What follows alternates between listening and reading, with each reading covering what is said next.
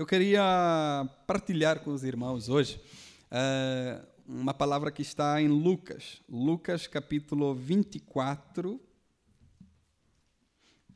e o verso de número 46 e 47. Dois versículos que eu quero uh, falar com os irmãos nesta manhã. Lucas capítulo 24, no versículo de número 46 e 47. Ali também? Ok. E lhes disse: Assim está escrito. Jesus está dizendo. E lhes disse: Assim está escrito que o Cristo havia de padecer e ressuscitar dentre os mortos no terceiro dia. E que em seu nome se pregasse arrependimento para remissão de pecados a todas as nações, começando de Jerusalém. Amém? É, dois textos que Jesus referiu aos seus discípulos e eu quero falar aqui com os irmãos sobre a história inacabada. Amém? É, nesses dois versículos que Jesus está se referindo para os seus discípulos, é, Jesus vai é, contar para ele, vai resumir para eles a Bíblia toda. É? Nós vamos entender isso. É, Jesus ele não tem tempo. Nós estamos nos dias finais, né? É, Jesus está nos seus dias finais e ele não tem tempo mais, ele sabe que o tempo está findando, ele tem poucos dias para tentar que os discípulos compreendam a sua mensagem. É claro que, quando nós vamos ver em tempo, três anos, e alguns estudiosos dizem que foi três anos e oito meses que Jesus ficou com seus discípulos.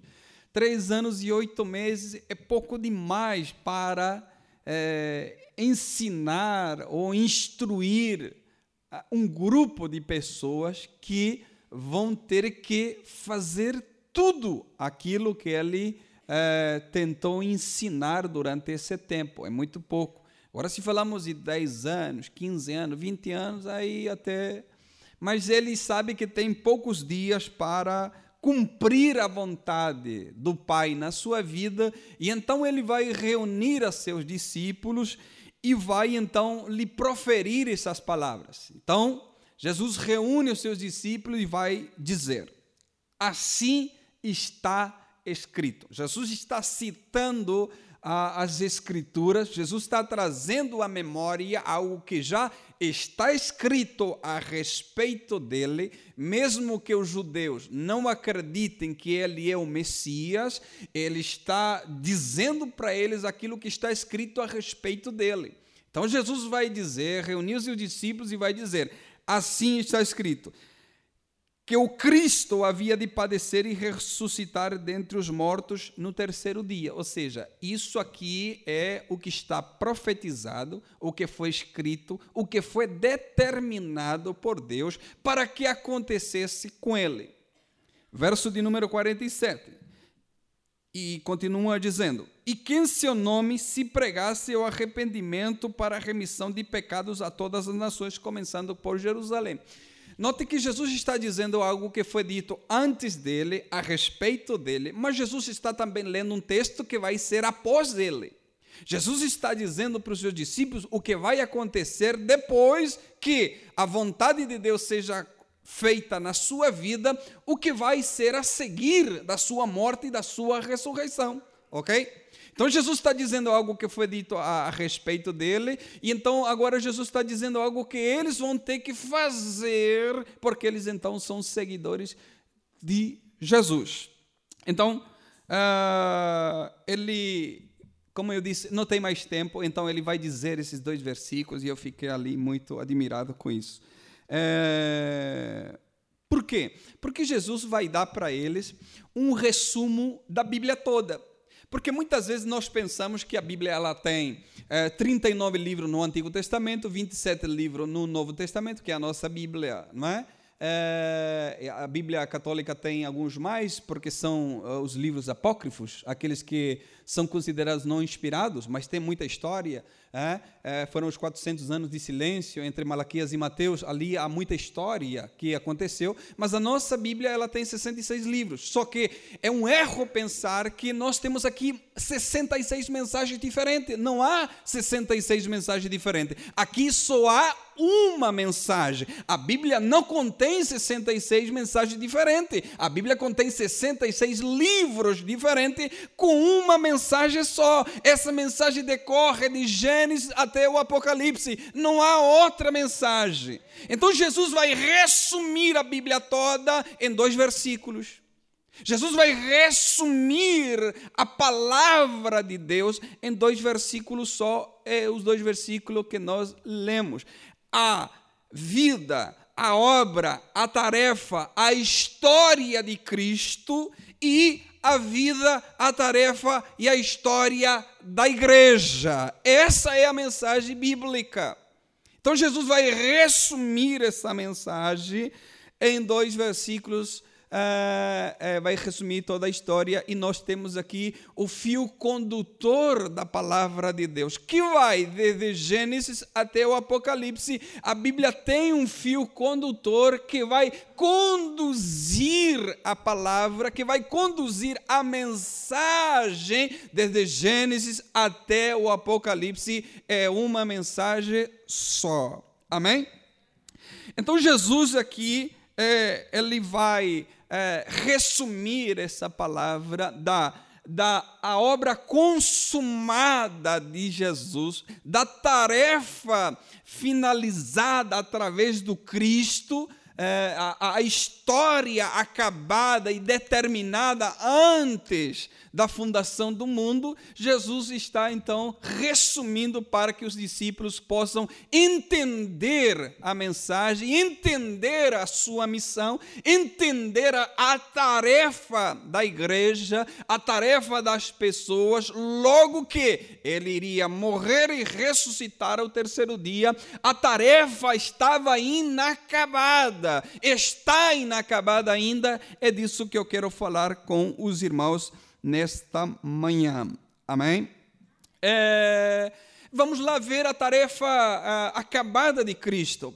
Primeira menção dessa tarefa, que é a redenção de Deus, é, é, está lá em Gênesis capítulo 3 e verso de número 15. Diz assim o texto: E porém inimizade entre ti e a mulher, e entre a tua semente e a sua semente, esta te ferirá a cabeça e tu lhe ferirás o calcanhar.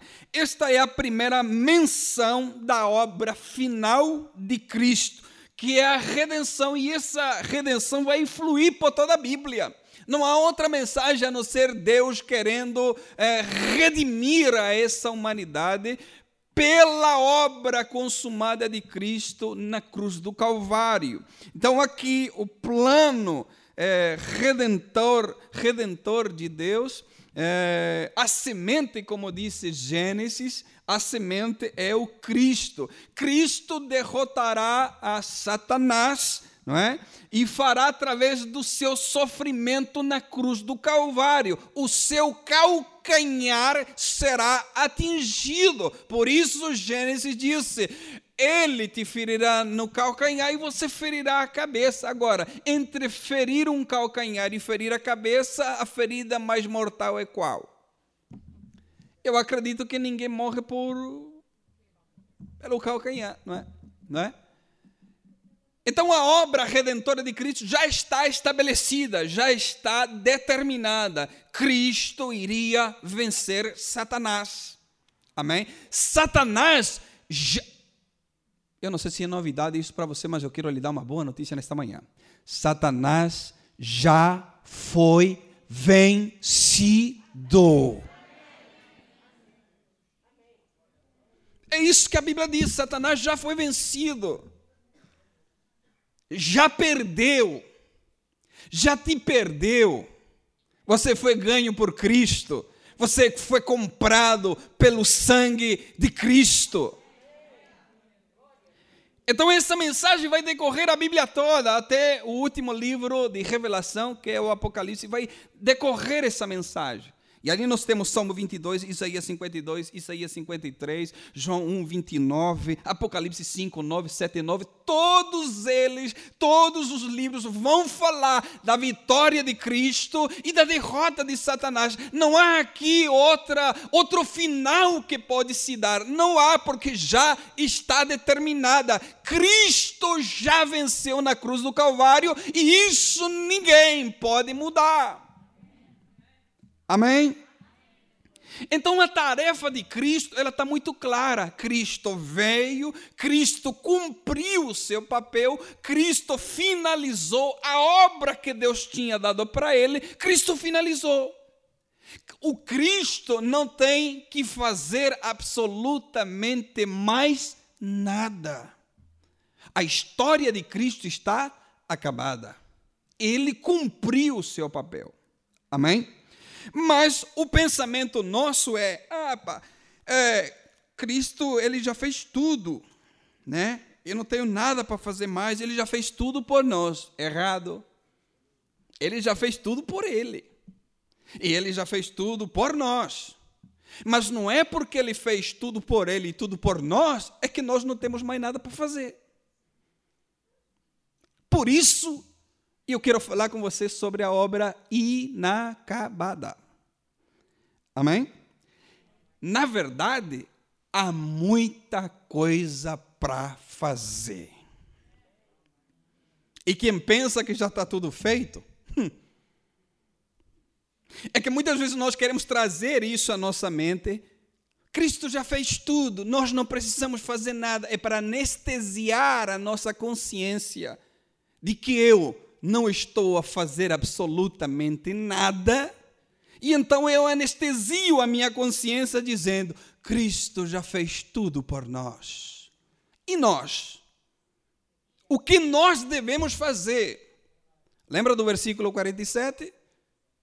E em meu nome se pregará o Evangelho a todas as nações. É Cristo que faz isso ou somos nós que precisamos fazer isso? Há muita coisa para fazer. Amém? A história de Cristo, não há dúvida, não há discussão, a obra de Cristo foi consumada. Morreu, ressuscitou, foi assunto aos céus e concluiu a sua obra. Agora, a história inacabada começa com nós, a história inacabada vai começar com um homem chamado Abraão. Sabe por que a história inacabada vai começar com um homem? Porque a partir do momento que Deus convida pessoas para abençoar pessoas, pessoas para redimir pessoas, pessoas para pregar para pessoas, a obra está inacabada. Então, essa história inacabada vai começar com um homem chamado Abraão. Deus vai fazer uma aliança com ele.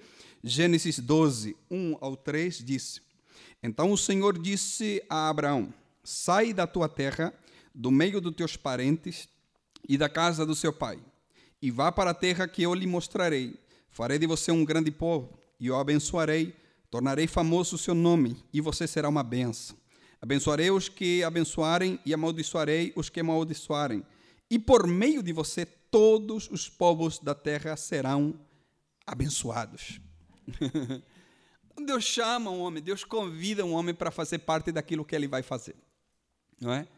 E essa, essa, essa aliança que Deus chama para Abraão, Deus chama Abraão para fazer, essa aliança ocorre 395 vezes na Bíblia.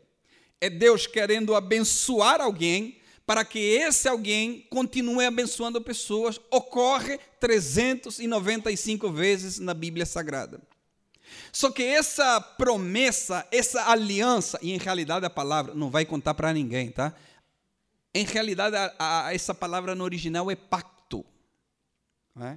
A palavra certa é pacto. Só que a palavra pacto usou-se para coisas ruins. Então, quando nós ouvimos pacto, uh, já louco, é coisa ruim, é um pacto, não é? Mas aqui Deus faz um pacto com Abraão. Deus está fazendo como é a nossa tradução no português, é aliança com Abraão, né? um compromisso com ele. Né? Há um compromisso da parte de Deus em relação a esse homem. Então começa ali é, é, essa aliança entre Deus e o homem, essa aliança com Deus e Abraão para ele ser uma benção. Há dois momentos nessa, nessa aliança, há dois momentos. Primeiro é Deus querendo abençoar alguém, ok? Deus querendo abençoar a vida de Abraão. E outro momento nessa promessa é que através dele seria abençoado outras famílias. Ok? A bênção de Deus, Deus ama te abençoar. Ainda que você não acredite, Deus ama te abençoar. Deus ama abençoar os seus filhos. E o segundo, o segundo ponto dessa aliança é que a bênção não depende de nós. A bênção não dependia de Abraão. Abraão somente era um instrumento ao qual Deus ia usar para que a bênção de Deus possa fluir através da vida dele e ele poder abençoar outras pessoas. Você será uma bênção para as outras famílias. Ou seja, Abraão seria o canal que Deus utilizaria para abençoar as outras famílias, os outros povos. Nele, as famílias de toda a terra seriam abençoadas. Através de nós, através de ti, através de Abraão, a bênção de Deus chega às outras pessoas. Nós jamais podemos, e nós, nós somos convidados convidado a reter a bênção de Deus. Isso é antibíblico. Por quê? Porque a bênção de Deus não pode ser retida na tua vida, tem que fluir através da tua vida. Por quê? Porque coisas paradas apodrecem. Se não tiver a conservação necessária, até a água, que talvez é a coisa mais pura, se não tiver uma boa conservação, é só larvas. É só aquelas coisinhas dos, dos, das melgas que se formam, né? E daqui a pouco está verde. Daqui a pouco aquela água está podre, não é? Todas as coisas paradas na nossa vida é a mesma coisa. Então não retenha nada daquilo que Deus te deu. Aquilo que Deus colocou na tua vida é para você ser bênção para os outros. Amém? Essa é a aliança que Deus faz com Abraão. Então Deus vai começar a abençoar povos através de povos. Deus vai começar a abençoar famílias através de famílias. Deus vai começar a, a, a abençoar pessoas através de pessoas. Né? Essa é a aliança que Deus faz com Abraão. É, Deus vai começar a utilizar pessoas para levantar pessoas, pessoas para redimir pessoas. Deus vai começar a utilizar pessoas para ajudar outras pessoas. Amém? Gênesis 28, 14 diz: A tua descendência será como o pó da terra. Estender-se-á para o ocidente, para o oriente, para o norte, para o sul, e em ti e na tua descendência serão abençoadas todas as famílias da terra. Então, esta é a história que eu quero falar com vocês, essa história inacabada. É, e essa menção de a tua descendência será como o pó da terra, como a areia do mar. É, Deus está falando de, de, uma, de uma nação, de um povo que vai se espalhar, que vai levar essa mensagem, que vai espalhar essa mensagem por onde eles foram e até onde eles conseguirem chegarem é, eles irão espalhando, né? o povo irá se espalhando por toda a terra, sendo bênção para todas as nações, sendo bênção onde eles chegarem, sendo bênção para as famílias que o receberem, sendo bênção para. É, e, e, como é bom quando alguém diz: puxa vida, irmã Fulana é uma bênção. É? Já ouviu essa expressão? O irmão Fulano é uma bênção. Né? E, e, imagina as pessoas olhando para Abraão, a sua descendência, a família de Abraão é uma benção, o Jacó é uma benção, o Isaac é uma benção. E assim por diante, né? Então em Gênesis 22, 16 e 18, Deus vai dizer assim: E disse: Jurei por meio de mim mesmo disse o Senhor, porquanto fizeste isso e não me negaste o teu único filho, que deverás te abençoarei e certamente multiplicarei a tua descendência como as estrelas dos céus e como a areia da praia do mar. A tua descendência possuirá a cidade dos inimigos. Nela serão benditas todas as nações da terra, porquanto obedeceste a minha, a minha voz. Interessante que o texto, no verso 16, começa dizendo: E disse, jurei por mim mesmo. Isso é Deus que está falando, não é? Agora, Deus precisava jurar por ele. Se Deus dissesse para mim, olha, vou fazer isso, ok, está feito. Foi Deus que falou para mim, não precisa mais nada. Né? Agora Deus vai olhar né, e vai dizer, eu juro. E quando há um juramento, uma de duas. É porque há uma dúvida na pessoa que está jurando, não é? Aí uma pessoa te diz uma coisa e você diz: será? Não, verdade, te juro. Juro. Né? Aí gente que jura para tudo quanto é lado, né? Juro que é verdade. Né? Ou há pessoas que juram para dar um peso mais àquela palavra que está dizendo. É verdade? É verdade. Juro-te que é verdade. Então Deus vai olhar e vai dizer: Eu juro pelo meu nome. Eu juro por mim mesmo que isso vai acontecer, não é? E a pergunta é: por que, que Deus jurou? Não precisava. Se Deus dissesse, eu vou fazer isso, estava tudo certo.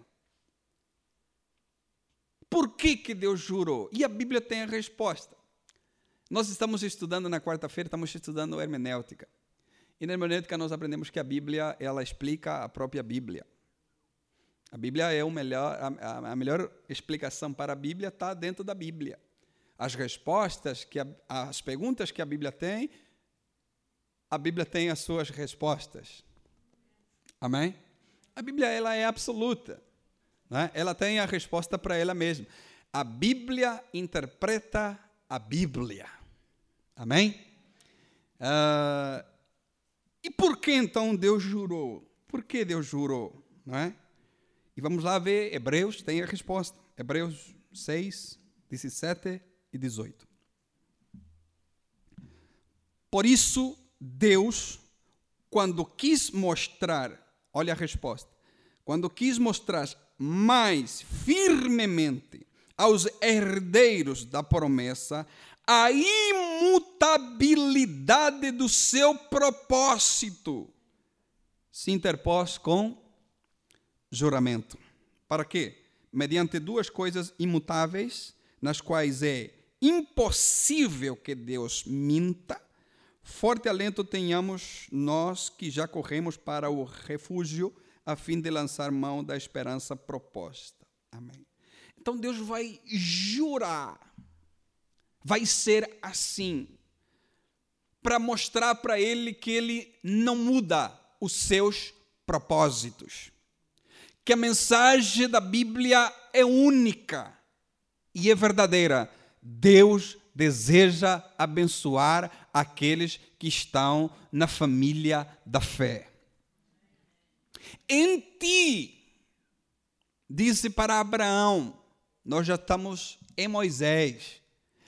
E Deus vai relembrar a Moisés o seu propósito de pessoas abençoarem pessoas, de povos abençoarem povos, de nações abençoarem nações. E quem são esses herdeiros né, que Hebreus fala? Vamos lá ver, a Bíblia tem a resposta. Gálatas, capítulo 3, e o verso de número 6 ao 9, ao 9 diz assim: Considerem o exemplo de Abraão. Ele creu em Deus e isso lhe foi acreditado como justiça. Estejam certos, portanto, de que os que são da fé, estes é que são filhos de Abraão, provendo as Escrituras que Deus justificaria pela fé os gentios, anunciou primeiro as boas novas a Abraão, por meio de você, todas as nações serão abençoadas. Assim, os que são da fé são abençoados juntamente com Abraão, um homem de fé. Amém? Nós que cremos, nós que acreditamos, somos abençoados por quê? Porque Abraão foi abençoado. E em Abraão todas. Aqui não está falando de tempo, não está falando de continente, não está falando de língua, raça. Aqui está falando em que serão abençoadas todas as famílias da terra. Nós somos abençoados porque estamos nele, em Cristo. Amém?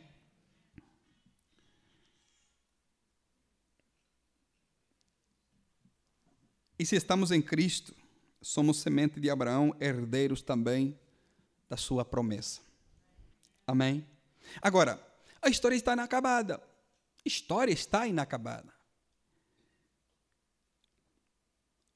A parte A de Lucas 24, 46 está tudo certo. Cristo veio e cumpriu o seu papel. Agora, o 47 que me deixou, é, me deixou incomodado. O 47 que diz, lembra? E que em seu nome se pregasse o arrependimento para a remissão de pecado de todas as nações, começando de Jerusalém. Cristo concluiu a sua obra, é, mas aquilo que ele encarregou ainda está incompleto, ok? Ainda está incompleto. É, o nosso chamado é, é para estar em missão. Nós deveríamos hoje estar em missão. Hoje nós deveríamos estar conscientes daquilo que nós precisaríamos fazer. O grande problema é que nós preparamos cristãos para viverem dentro das igrejas. E o nosso dever deveria ser o contrário: preparar cristãos para viverem lá fora. Então nós nos equipamos aqui para estarmos aqui dentro em lugar de nós nos equiparmos para vivermos lá fora. Porque o grande propósito de Deus e a sua igreja é viver lá fora. Se eu consigo viver aqui duas horas e não consigo viver lá seis dias, alguma coisa está errada. A maioria das pessoas peca onde? Lá fora. Porque não está equipado e preparado para viver lá fora. E o propósito da igreja não é viver dentro das quatro paredes. O propósito da igreja é viver lá para fora. Onde é que a luz vai brilhar? No meio das luzes? Não, a luz tem que brilhar no meio das trevas. Então nós precisamos é sermos preparados para viver a nossa semana em missão. Eu preciso ser cristão de segunda a quinta, porque sexta já estou aqui e ser uma benção no sábado, porque domingo já estou aqui de novo. Então o meu tempo tem que ser aproveitado quando eu estou fora dessas quatro paredes. Agora nós aprendemos a viver no meio aqui, no meio e nós nós sabemos viver lá fora. Nós sabemos viver lá fora da maneira que nós deveríamos viver. Nós estamos em missão. Nós não estamos de férias. A palavra de Cristo é: e em meu nome se pregasse o Evangelho, o arrependimento para todos os povos e para todas as nações. A tarefa ainda está inacabada.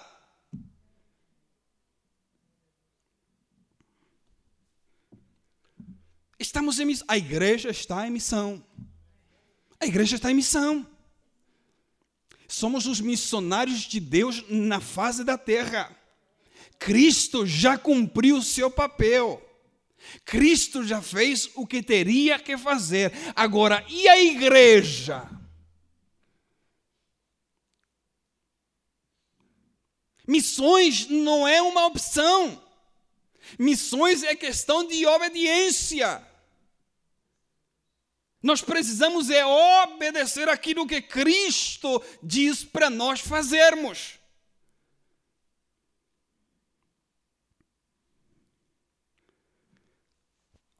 O desafio é nós vivermos esta aliança, porque há uma aliança feita. Há uma aliança feita. O desafio é vivermos essa aliança feita, sabendo que somos abençoados não por sermos abençoados, se somos abençoados para abençoar os outros. Essa é a aliança. Somos ajudados para ajudar os outros. Eu fui levantado para levantar os outros. Nós fomos redimidos também para que outros sejam. Eu fui alcançado também para que outros sejam. Nós não podemos reter aqui aquilo que Deus fez conosco. Não é essa aliança, não é esse o propósito. O propósito é que em ti serão benditas todas as famílias dessa terra. Você é o canal, você é o instrumento. Através de você, Deus vai abençoar pessoas. Através de você, Deus vai ajudar pessoas. Através de você, Deus vai levantar pessoas Através de você, Deus vai animar pessoas. Através de você, Deus vai levantar pessoas corajosas, com vontade de servir, com vontade de orar, com vontade de se consagrar, com vontade de ser crente, com vontade de ser diferente, através da tua vida.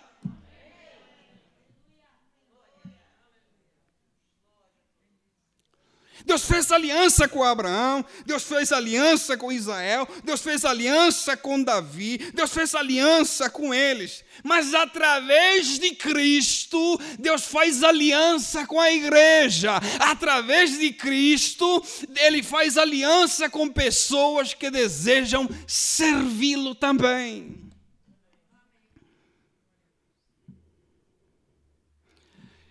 Interessante é que Jesus ele desenvolveu desenvolveu uma estrutura móvel, não é? A igreja de Cristo movia-se para todo lado. Não tinha um lugar fixo. Não era o propósito. Isso aqui não era o propósito. Esqueça. O propósito de Cristo é que as pessoas andassem, se movessem, se movimentassem e anunciassem o Evangelho de Cristo. Esse era o propósito de Jesus. E os primeiros 70 anos foi uma benção.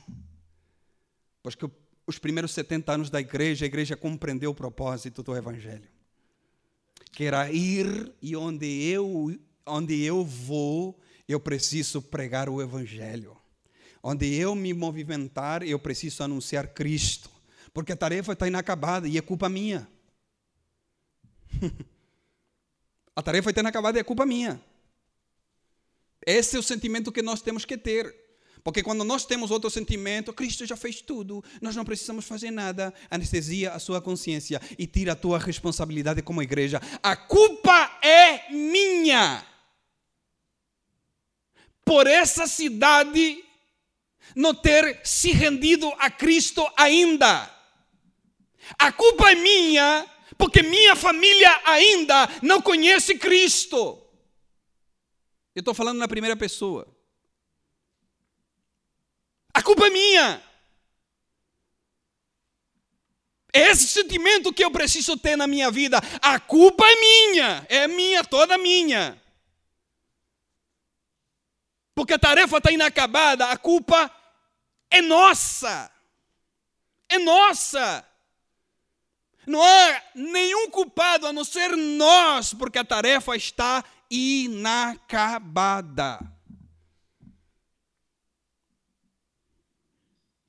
Os primeiros 70 anos foi uma benção. A igreja cresceu como nunca.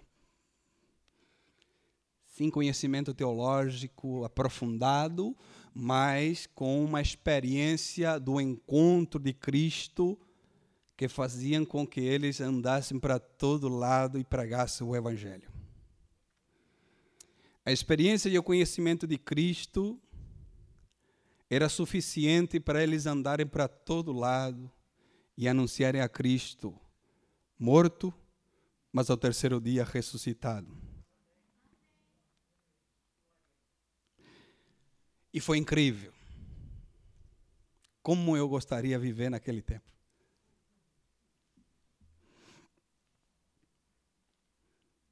Mas se nós estamos nesse tempo, é porque nós temos alguma coisa que podemos fazer por esse tempo, por essa geração. Amém? Depois de 500 anos, isso começou a declinar. Depois de 500 anos, os bárbaros, se você ler a história, os bárbaros começaram a atacar toda a gente. Fez com que os cristãos retrocedessem. O Islã começou a ascender, começou a tomar lugares. E os cristãos começaram a retroceder. E o declínio maior, ainda bem que está sendo gravado, o declínio maior do cristianismo é o cristianismo se ter se tornado religião oficial do Império Romano. Isso foi o fim. Por que, pastor? E tem seu lado bom e seu lado ruim. O lado bom que a perseguição dos cristãos acabou. É uma maravilha. Acabou a perseguição dos cristãos. E o lado ruim, que agora já as pessoas não aceitavam a fé por fé e arrependimento em Jesus Cristo. As pessoas aceitavam a fé porque era bom aos olhos pertencer a esse grupo social.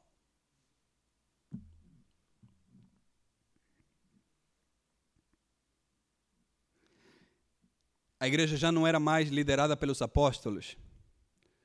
A igreja já não era mais encorajada pelos profetas. Agora, quem tomava conta eram os bispos o clero profissional assumiu, achando que a igreja é empresa que precisa disso, de aquilo e do outro. E nós vemos como é que terminou isso.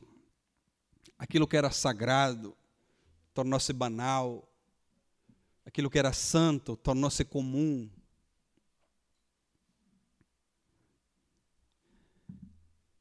E quando vamos à Bíblia, e lembramos as palavras de Jesus, em meu nome, se pregará o evangelho do arrependimento para todas as nações, em todos os lugares, todas as etnias, que em realidade nações aqui é, no grego é etnos, que é etnias, povos pequenos, onde for, vocês precisam pregar esse evangelho. Nós fomos salvos para abençoar as pessoas. Essa é a aliança. Nós fomos salvos para ser e estar em missão. Nós estamos em missão. Nós precisamos estar em missão todos os dias. Todos os dias da nossa vida nós precisamos viver em missão. E a missão é essa: pregar o evangelho de arrependimento.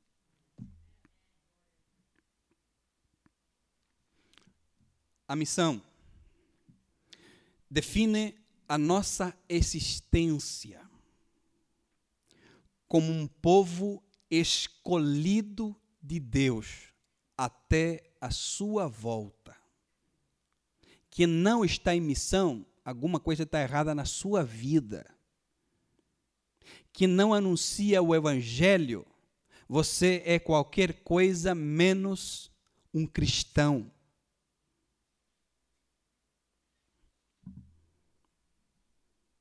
Nós não fomos salvos para reter nada.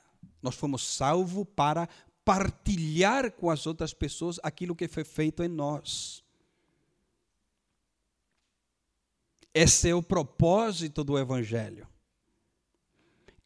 Então a missão vai definir a nossa existência como povo de Deus. Eu sou um povo de Deus na hora que eu entendi Na hora que eu compreendi aquilo que eu preciso fazer, o que é que nós precisamos fazer? Anunciar o Evangelho. Mais nada. Nós precisamos anunciar o Evangelho. Com certeza, nós que estamos aqui, a não ser que tenha alguém que se converteu através de uma visão, através de um sonho, que há. A não ser isso, alguém falou de Jesus para você. Alguém. Pode ter certeza que alguém falou de Jesus para você. Porque o propósito é esse. Eu entendo que eu sou cristão a partir do momento que eu obedeço aquilo que Cristo disse. Eu preciso pregar o Evangelho. E eu não estou falando de pregar o Evangelho com sermões temático, textual e expositivo, trazer ilustração, luz para o sermão. Não, não estou falando disso. Pode esquecer disso.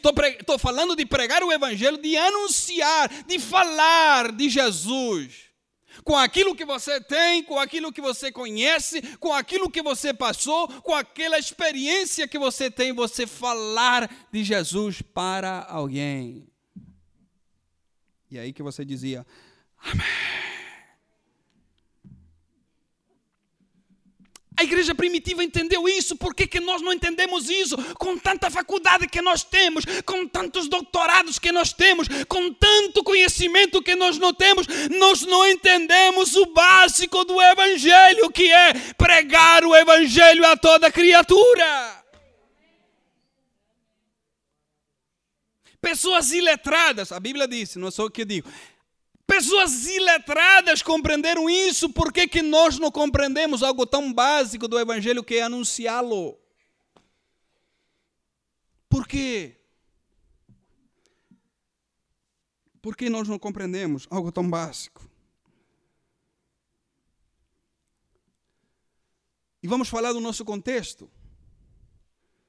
A Europa, irmãos, Europa precisa ser reevangelizada. E Deus ama a Europa, irmão. Deus ama a Europa. A Europa foi uma bênção para as outras nações. Foi uma bênção. Mas dormiu, apagou, se esfriou. E hoje Deus está a ajudar a Europa. Deus está a ajudar a Europa, irmãos. Irmãos, 50 anos atrás, 60 anos atrás, 100 anos atrás, 200 anos atrás, jamais você iria imaginar que aqui em Portugal teria missionários estrangeiro dos países mais pobres que existe. Por quê? Porque a visão era o contrário. Era a Europa ajudando esses países, evangelizando esses países. Mas hoje quem precisa é a Europa. Nós tivemos convenção essa semana e encontrei missionários da Nicarágua que nem português direito fala. Mas ele disse: Deus falou conosco para nós virmos para Portugal. ah, se calhar nós precisamos ajudar a Nicarágua. Não! Nicarágua tem 52% da sua população cristã evangélica. Teve aqui conosco o pastor de El Salvador. E vocês viram, o jovem nem português direito ele fala. Aí se escalhar, precisamos ajudar Salvador. 53% da sua população toda rendida a Cristo.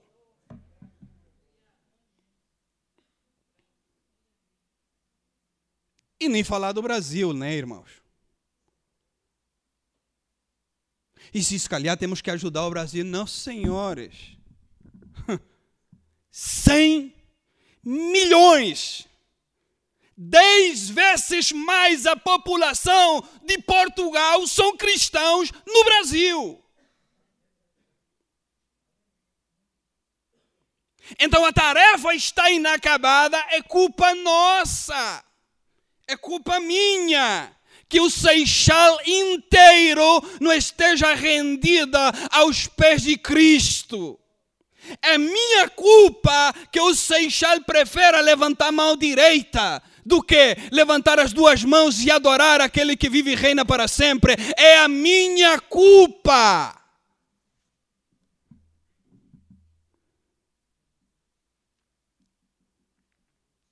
Irmão, nós podemos fazer festa, nós podemos fazer bolo, nós fazemos congressos e conferência e não sei quanta porcaria, mas se nós não anunciamos o Evangelho, a igreja não está fazendo absolutamente nada.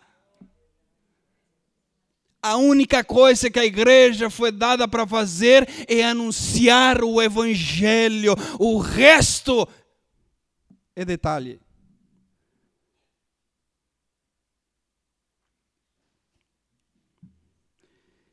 A noiva, irmão, só estará completa quando pessoas de todas as tribos e nações estejam adorando.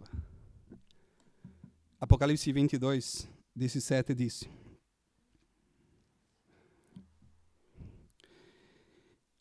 O Espírito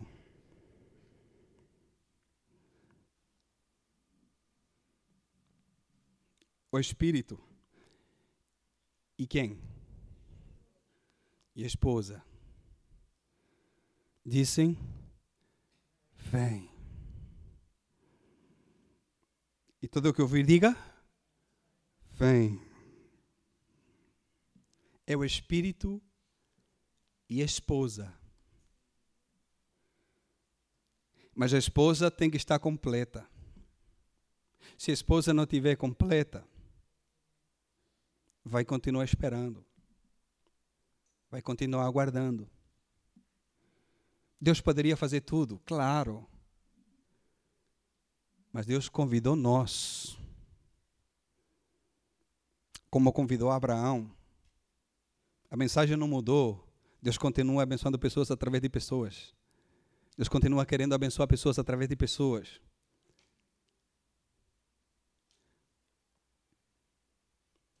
A nossa responsabilidade é, é simplesmente anunciar o Evangelho.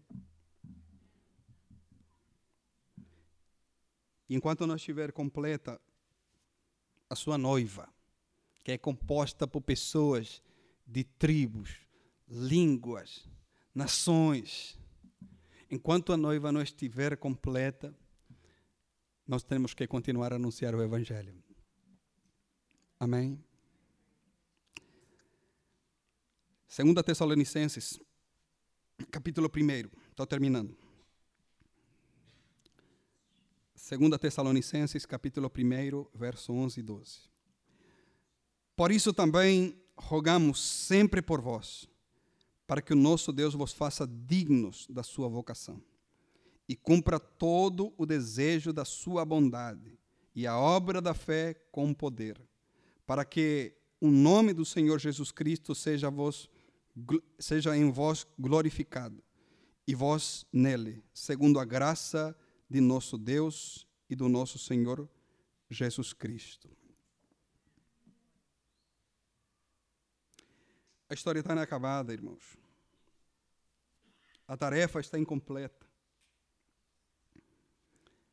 Não deixemos de cumprir aquilo que Jesus não deixou para que nós cumpramos. Precisamos anunciar o Evangelho. Precisamos estar em missão. Um trabalho na escola, na rua. Nós precisamos anunciar Cristo às demais pessoas. Não retenha nada na tua vida, porque aquilo que você retém apodrece. Partilhe Cristo com todas as nações. Partilhe Cristo com seus amigos. Partilhe Cristo com seus vizinhos. Partilhe Cristo com sua família. Partilhe Cristo para onde você andar. Partilhe Cristo onde você puder. Partilhe Cristo onde você tiver a oportunidade. E que Deus possa abençoar pessoas através de você. Vamos se colocar de pé? Que Deus possa abençoar pessoas através de nós. Que nós possamos ter a consciência de que fomos chamados para anunciar o Evangelho. Fomos chamados para partilhar esse Evangelho. E que devemos fazê-lo. Porque é a nossa responsabilidade. É a nossa responsabilidade. Não é responsabilidade de mais ninguém. A responsabilidade essa foi dada à igreja. E nós, como igreja, precisamos anunciar Jesus. Amém? Eu quero convidar aqui o grupo de louvor, Dani, os meninos. E vamos tomar essa consciência.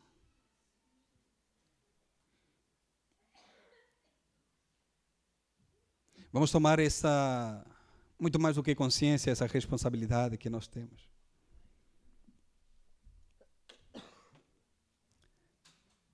Deus diz, olha para Jeremias e disse: Jeremias, abra tua boca, que eu vou enchê-la. Muitas vezes nós, o que, que eu vou falar? O que, que eu vou dizer? Abra tua boca, deixa Deus enchê-la, deixa Deus colocar palavras, deixa Deus colocar palavras na sua boca e que nós possamos anunciar esse evangelho da cruz que possamos fazer parte.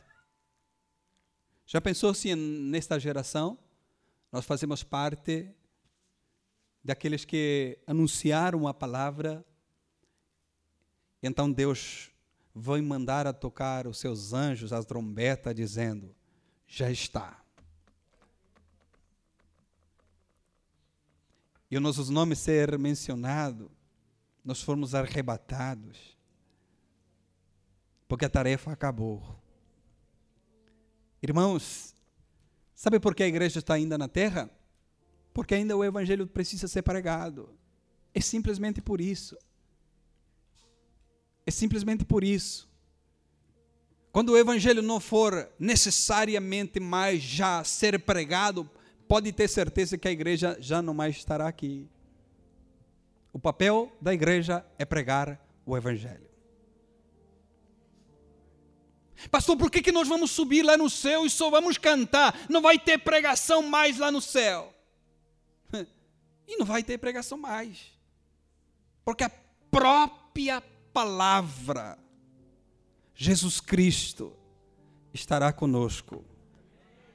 Não há necessidade mais de pregação, porque a palavra viva estará no meio nosso. E então, quando a palavra viva estiver no meio nosso, não há necessidade de ouvi-la, porque nós vamos vê-la.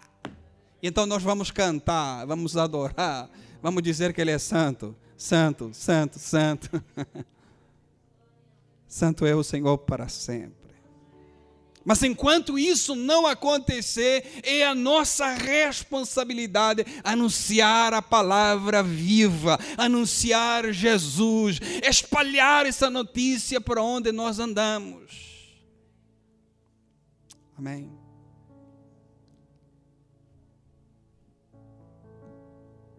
Vamos adorar o Senhor.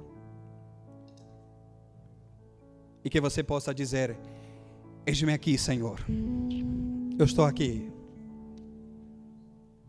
Que nós não possamos dizer, eis-me aqui, Senhor, envia Ele. Não, eis-me aqui, Senhor, eu estou aqui. Te dou meu tempo, a minha disponibilidade, dou a minha vida, dou aquilo que eu tenho. O Senhor pode usar, o Senhor pode fazer, o Senhor pode realizar aquilo que Ele desejar.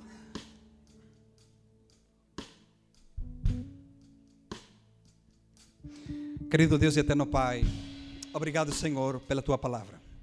Obrigado, Senhor, porque o Senhor nos conscientiza, nos informa, nos alerta.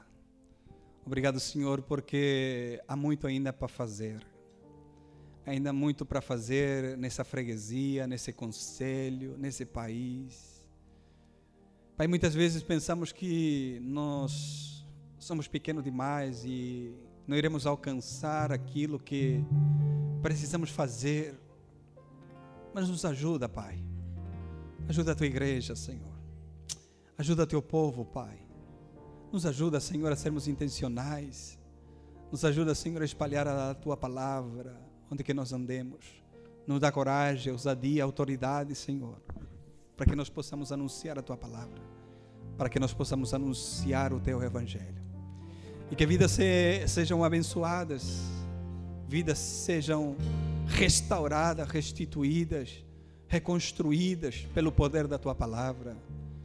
Pai, em nome de Jesus, de maneira nenhuma nós queremos guardar isso para nós. Nós queremos é anunciar, Senhor, a tua salvação. Queremos anunciar a alegria que há em tua salvação. Nos encontra nesta manhã, Senhor. Nos encontra nesta manhã, Senhor. Nós queremos ser usados pelo Senhor neste tempo para abençoar essa geração